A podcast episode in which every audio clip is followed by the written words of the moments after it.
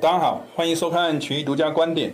那今天时间是十一月十二号，礼拜五哦。那本周的这个主题哦，把它定在是习拜会哦。那呃，在中国大陆的这个六中全会开完之后，那有传出可能在未来的这个一个礼拜哦，呃，习近平跟拜登应该会有一个呃线上的这个会议哦。那基本上两两两边在搓这个汤圆哦，到底会搓出什么一个好果子哦？哦，那这个也是可能在未来的这一个礼拜，呃，市场非常关注的这个焦点哦。那往往在过去哦，中美之间有一个比较呃领导人的这个会谈哦，那基本上。呃，市场的这个波动也会跟着这个加大，尤其是呃大陆的这个股市。那过去一段时间，入股的这个走势明显的落后于全球的这个股市。那是不是这个习拜会会去改变这样一个呃市场这个架构呢？哦，那基本上可能就是值得大家去做关注的一个最重要一个地方。哦，那我们还是先来回顾一下这个市场的这个整体的这个动态哦。那我们在上周有谈到，就是寒流来袭哦，哦，那一些吃饱穿暖的一些相关的这个议题啊，哦，譬如说像呃上周的这个棉花啊表现也不错，农产品、玉米、黄豆等等的这些黄小玉的这些商品的这个表现都。还算是不差的哦，那尤其是在美元在本周的这个走势哦，算是强势的。那这些呃原物料的这个走势还是表现相对比较偏强。那当然跟这个通膨的这个议题哦越来越加温啊，有一定程度的这个连接，这也带动了包括呃黄金啊、贵金属这些商品哦，在本周表现也都不差的哦。那本周大概延续前一周 FOMC 的这个会议，那市场上面的焦点就认为说是，呃，联准会是属于一个鸽派退场的这种模式哦。那基本上所谓的鸽派退场，大概能够去解释，大概就是联准会试图把这个缩减购债的这个这个进程啊，跟升息啊，去进一步的去做切割哦。那大家就预期说，那升息啊，基本上。是在缩减购债到停止购债之后才会发生的哦。那过去老爹也不不断的在跟大家强调，就是说缩减购债并不等于紧缩哦。实际上要紧缩，要到停止购债，或者是缩表，或甚至是升息的这种情况底下，哦才会进入一个正式的这个紧缩。所以在过去哦，从 FOMC 开完会之后，整个金融市场就呈现一个。股债同涨的这种情况，就代表说资金面是同乐的哦。那这是第一个焦点。那另外一个是上周老爹所下的一个标题的这个焦点哦，就是呃各国的这个货币政策啊，基本上。已经上紧发条，那这个上紧发条之后，基本上老爹过去几个礼拜都跟大家谈到是照表超课的这种概念，意思就是说以后怎么走啊，现在就可以看得到了。哦，那包括 ECB 啊、FED 啊等等的，尤其是在 FOMC 开完会，一如市场预期，从十一月开始，以每个月一百五十亿美元的这个缩减速度哦，直到二零二二年的这个七月才会停止购债哦，这样子的一个进程啊。基本上是可预期的，所以呢，老爹在上周就跟大家谈到了一个重要议题，就叫做货币政策逐渐转向财政政策去做主导。哦，尤其是呃，这个拜登的这个基础建设方案已经被通过了，那可能在下周啊，这个拜登的这个经济方案。可能会在下周进行投票，那基本上这些相关的这个议题啊，会逐渐会去取代这个可预测性的这个货币政策的这样一个一个一个概念，所以整个金融市场啊，可能会因为这样一个题材啊，会去做一个风格的这个转换。那另外一个市场上面也特别去做关注，大概就是。停滞跟通膨的这样相关的议题，老爹在过去一直在跟大家强调，停滞啊比通膨来的更加的这个重要。那尤其是最近期的这个就业数据表现也不差，呃，处领失业救济金的这个人数持续在往下窜低，那通膨的这个数字反而是呈现一个持续在往上扬升的这种情况。尤其是本周所公布的这个 CPI 十月的这个未季调的这个 CPI 的这个年率啊，哦，创下了六点二趴，哦，这是三十。今年以来的这个新高的这个水位，又让通膨的这个相关的这个议题啊，我觉得让市场更加这个重视，尤其是在 CPI 数据公布之后啊。从原本之前是股债同涨，哦，转成是一个股债同跌。那主要原因是因为美联储可能在明年七月，原本是预期会在九月会才会加息，那提早到七月份就可能会进行。加息的这样一个行动，那市场就担心呢，这个紧缩的这个速度可能会比市场的这个预期来得更早一些些。啊，另外一个市场这个焦点哦，十一月八号开始，美国正式开放国际的这个旅游的这个限制，但是从市场的这个行为看起来啊，看起来现在目前的这个。呃，开放国际旅游的这个限制看起来是属于一个比较局部性的哦，不是全世界各个国家哦都采取同样的这个措施哦，所以啊，短期间对油价这个所产生的这个刺激啊，看起来并不是非常非常的大，但是这个。开放国际旅游的这个限制啊，对长期来说啊，还是会去增加一些原油的这个需求，尤其是航空燃油的这种需求的这个增加，其实对这个需求还是有帮助的。哦，那这个比较是从一个比较长端的这个角度去看待这样一个事情。那另外的话就是，呃，本周在中国大陆这六中全会开完会之后，中美的这个领导人哦，应该会在下周会有一个视讯的这个会会面。那过去老爹有跟大家谈到一个简单的概念，就是现在目前中美之间的关系啊，逐渐从过去的这个对抗啊，转向是一个竞争，甚至带有一点的合作的这样一个概念。所以啊，对下周中美的这个领导人这个会面啊，老爹还是对他是有所期待的哦。这个也是值得大家在未来一周哦，值得大家去做关注的这个焦点。那过去我们给大家看这个这个 ECB 的这个资产负债表的这个曲线啊，Fed 的资产负债这个负债表这个曲线，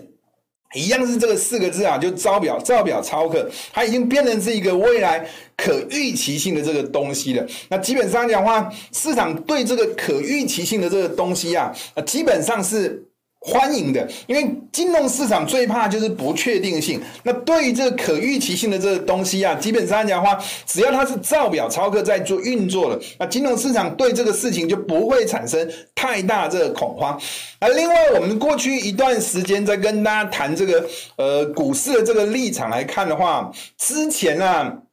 我们有跟大家谈过，就是说呃美股在走跌。这中间的这个环境啊，债券在走跌，美元在走强哦。这个中间的这个循环，过去老爹是跟大家谈到一个叫做利率共振的这样一个逻辑。逻辑其实很简单的哦。那美债在走跌，就代表说殖利率在攀升，殖利率在攀升，美元走强。那这样子的一个循环，就代表说这个。美债在九月到十月的这一段时间，跟美元的这一段时间啊，基本上它是处在一个利率牵动的这样一个行情。那这样当利率牵动了这个行情的话，股市就可能会带来一些，因为利率上扬所带来一些科技类股估值修正的这样一个调整。那你会发现啊，从十月初之后，这个利率共振这种循环又转变成是一个通膨共振。简单来看的话，你会发现啊，债券市场在走阳。哦，那美元指数也跟着同步在走，从过去哦是反向的这个关系哦，变成是一个同向的这种关系。那你会发现，从最近的这一个礼拜，它又有点味道，又回到利率共振的这样一个状态。你会发现，债券市场明显的这个走跌，美元又开始强势的这个走升，又从一个正向的这个关系转变成是一个反向的这个关系，又回到利率共振的这样一个循环。所以在本周你会发现，整个金融市场从过去十月底股债同涨的这种环境，又转变成是一个。股票也跌，债券也跌的这种股债同跌的这种环境，那尤其是科技类股的这个表现，看起来又有点相对这个传统产业类股相对转弱这样一个循环，所以未来的这一周，我们会认为可能美股啊可能会短线会有一些比较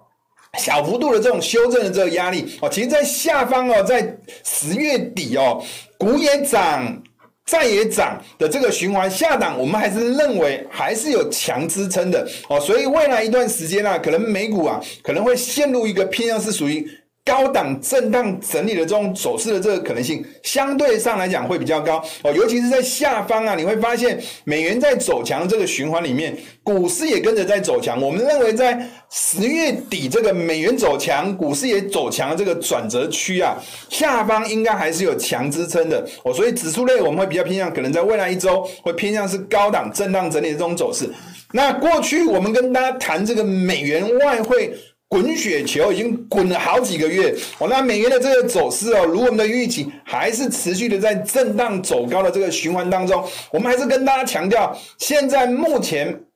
联准会即将进入这个缩减购债的这个循环，这样子一个循环哦，跟当初二零一四年就是老爹在图形上所标的这个 C 区啊，是有一定程度的这个这个相似性的。那过去一段时间啊，这个。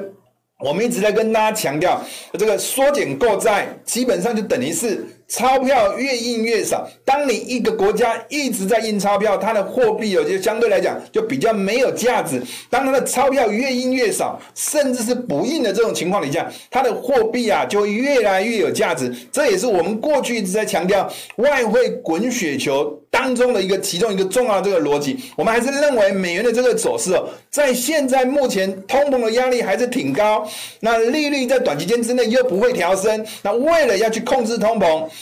没有别的招式，其中一招就是让美元升值去控制通膨。那我们还是认为美国走这样一个路径的这个可能性还是相对比较高的，所以拉回还是可以，美元偏多去做操作，这是还是维持一贯的这个观点。那过去我们一直在跟大家强调，现在目前哦，不管是台湾市场也好，欧洲市场也好，或是美国的这个市场也好，基本上都呈现一个波动率相对比较偏低的这种一个情况。你会发现啊，从过去一段时间。哦，呃，股市在涨，波动率呈现一个反向的这种循环。尤其啊，是在这个礼拜，其实整体的这个走势，盘中也有出现一些哦，就是日日内的一些拉回的这种走势。那拉回的这个走势，你会发现波动率不升啊，反降。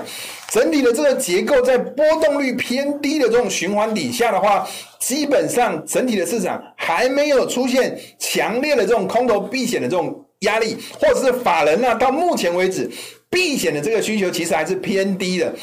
好，但是从这个礼拜的这个市场这个结构跟过去还是有点点变化。过去老爹始终都认为波动率偏低是属于一个震荡偏多的这种环境，哦，那基本上过去老爹一直在强调，就是说过去一段时间科技类股在带头走强的这种走势，我们把它视为是一个。良性的这种轮动，但是在这个礼拜，老爹所下的这个标语这边都打一个叉哦，震荡偏也打了一个问号。主要原因是因为这一周开始哦，金融电子的强弱开始呈现一个高速的这个轮动，就代表现目前的这个市场资金啊越来越短，结构是越来越容易出现。呃，转变，那基本上就代表说，现在目前的这个市场是偏向是短线的哦，所以我们现在目前在看待这个市场，基本上是属于一个波动率偏低的这种循环。那波动率偏低的这种循环的这种结构底下，还是属于一个多头这个环境，但是基本上整体的这个市场可能会更加的会容易出现一些啊上下震荡的这种走势啊，尤其哦，不妨大家可以去观察一下，老爹这边没有附图啦，哦，台指哦，大概是在十一月初哦。开始出现一个比较强烈的这种上下转换的这种情况，大概在十一月初啊，OTC 的指数啊开始转弱啊，但是啊。大盘的指数开始转强，意思就是说，从十一月初开始，大型股开始转强，但是小型股却开始转弱。哦，那基本上啊，以过去的这种经验啊，当这种大小型股呈现一个上下不同方向的这种震动这种情况底下，未来啊，行情如果有出现拉回啊，拉回到十一月初这个大型股转强，小型股转弱这个转折区，还是有一定程度的这种强支撑的这种效果。哦，这也是我们认为啊，在目前为止哦，波动率还是处在一个偏低的这种情况，结构上稍微有点点转弱这种情况，市场的这个轮动也开始从电子转向金融这种味道也越来越明显的这种情况底下的话，基本上指数可能会维持一个偏向是一个十一月初以上高档震荡整理的这种走势的这个可能性相对来讲是比较高的。那尤其是我们在过去一直在跟大家强调哦，今年度以来哦，呃这个。台指的这个月线图来看的话，货币呈现贬值，股市呈现上涨，反而是货币升值，股股市反而是下跌。哦，过去的老爹一直在跟大家强调，这种情况是台股跟台币互动异常的这种环境。这种情况只有在二零一四年、二零一八年比较有出现过，其他的这种情况啊，基本上大多是属于正常的。所谓正常，就是台币升会有资金行情。外资会买超，股市会上涨。反过来讲，台币贬，外资会卖超，股市会下跌。那偏偏呢、今年的这个环境就不是属于这样的环境。老爹给他下的这个标语哦，是叫做“稳汇率，控通膨”。因为今年度全球都普遍面临到通膨上升的这种危机，台湾应对的方法就是让货币。不主升，货币是偏向是强势的，那去阻止通膨这样一个相关的这种逻辑。那刚刚老爹有跟大家谈过，就是在呃十一月初啊，或者是十月底到十一月初，其实某种程度除了 OTC 相对转强，当时在九月二七号附近吧，也有啊十月二七号附近也有出现金融转弱。电子转强的这种结构，那这个位置也跟刚刚老爹所谈的十一月初 OTC 转弱、大盘转强的这个位置，其实是相同的这个区块。所以我们认为啊，未来一段时间可能台股啊呈现高档震荡的这个机会应该是挺高的。那下档在十一月初或十月底哦，这个整理的区间结构上是电转强、金转弱。OTC 转弱，大盘转强，这个位置还是有一定一定强支撑的这种逻辑。那过去我们老爹也跟大家谈到这个，呃。二三三零的这个台积电的这个相对大盘的这个走势哦，一定程度也指引着整体的这个行情哦，就基本上上面有锅盖，下面有铁板哦，一样是这样一个逻辑。那有兴趣的话，可以去参考一下过去几周老爹在谈这个台积电相对大盘的这个呃相对强弱这个走势。一个时间点是八月二十号哦，台积电呃。转强点哦，那另外一个是九月六九月六号，台积电相对大盘转弱这个点位，基本上是呈现一个上方有压力哦，下方有支撑的这种逻辑。那在能源这一块市场哦，现在目前看起来，老爹给他下了这个注语哦，就是叫做能源危机是缓解了，已经有受到一定程度这个控制，但是还是没有明显的这个解除。老爹用一个很简单的这个市场的这个情况讲给大家听哦，最近这个包括天然气啊、干净能源跟这个轻油这个走势哦，两者之间的关系，一旦是天然气走跌，原油价格就走上哦。那如果天然气是天然气的价格是往上走，原油价反而是往下掉的，从这个地方就可以看得出来啊，气转油、油转气的这种循环还是存在的哦，就代表现在目前的这个能源危机啊，某种程度还没有明显明显的这个解除。那过去老爹在谈。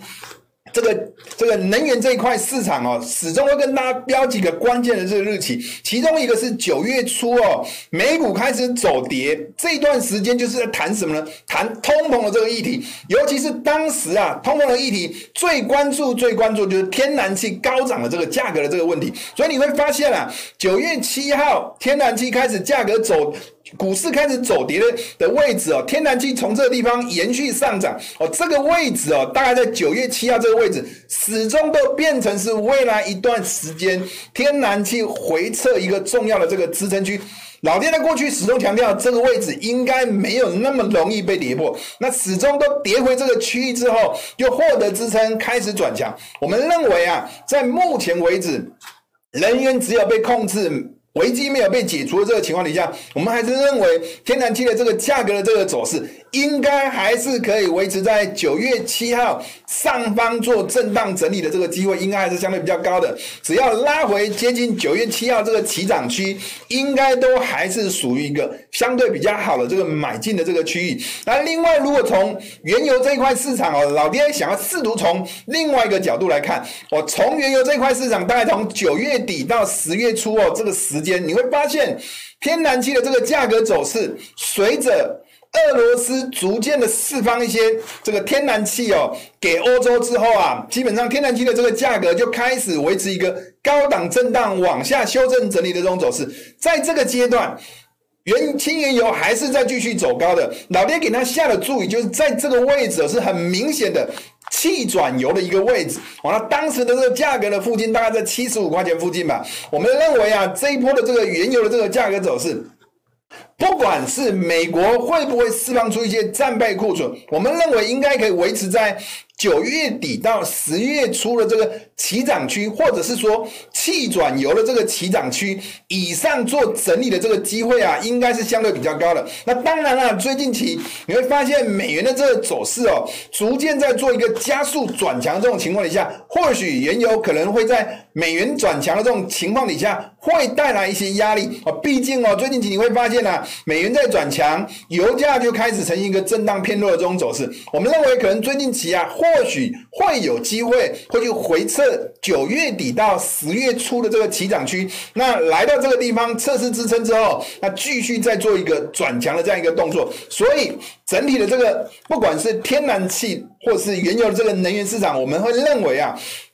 整体的这个走势啊，在未来一段时间可能会维持一个偏向是高档震荡整理的这个走势的这个可能性，相对上来讲是比较高的。那这边是未来可能大概在一周左右的这个南美洲的这个气象图的这个变化这个情况，从图形上就可以看得出啊，下方这个区域哦。白色的是越变越大，紫色是代表有降雨的，那白色是代表又回到干旱的这个情况。那在未来哦，大概一周左右的这个时间呢，南美洲又会逐渐从一个多雨。转变的是一个干旱的这个情况，那当然，这个现在目前是南美洲的这个黄小玉的这个产季哦，那基本上来讲的话，对这个干旱，对这个黄豆啊、玉米啊，应该会带来一定程度的这个下涨支撑。那基本上从这个礼拜的这个整体的这个市场，我们在上周有跟大家谈到寒流来袭啊，吃饱穿暖啊。那过去也跟大家谈到，因为能源的这个危机啊，生质燃料的这个需求越来越高，再加上哦，最近期美元。在转强，逻辑上，黄豆、玉米、小麦应该要走跌的，却也没有。黄豆、玉米、小麦继续在走高，就代表最近期的这个市场逆风又不跌。在这种情况底下，农产品在下周南美洲又呈现一个干旱反声音的这个现象，还是持续的这种状态底下，我们还是认为拉回还是可以继续找买点的。基本上下档还是挺具有支撑的。那过去我们在跟大家谈到这个这个。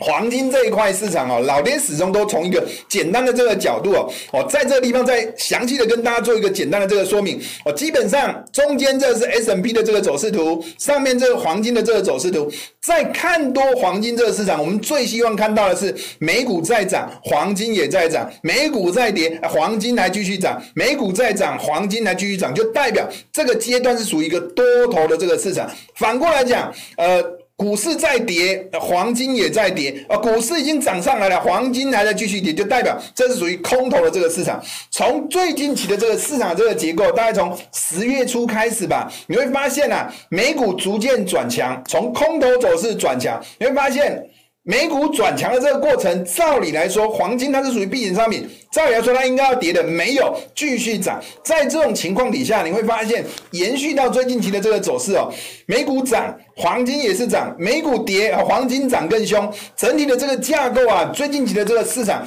从 FOMC 释放出这个鸽派退场的这样一个这个立场之后啊，基本上呃，这黄金的这个走势一路走强，再加上。这个礼拜所公布的这 CPI 这个数据表现又超乎了这个预期，那一切都是因为通膨的这个因素的话，这个黄金的这个走势哦，在最近期美元走强，黄金不跌反涨，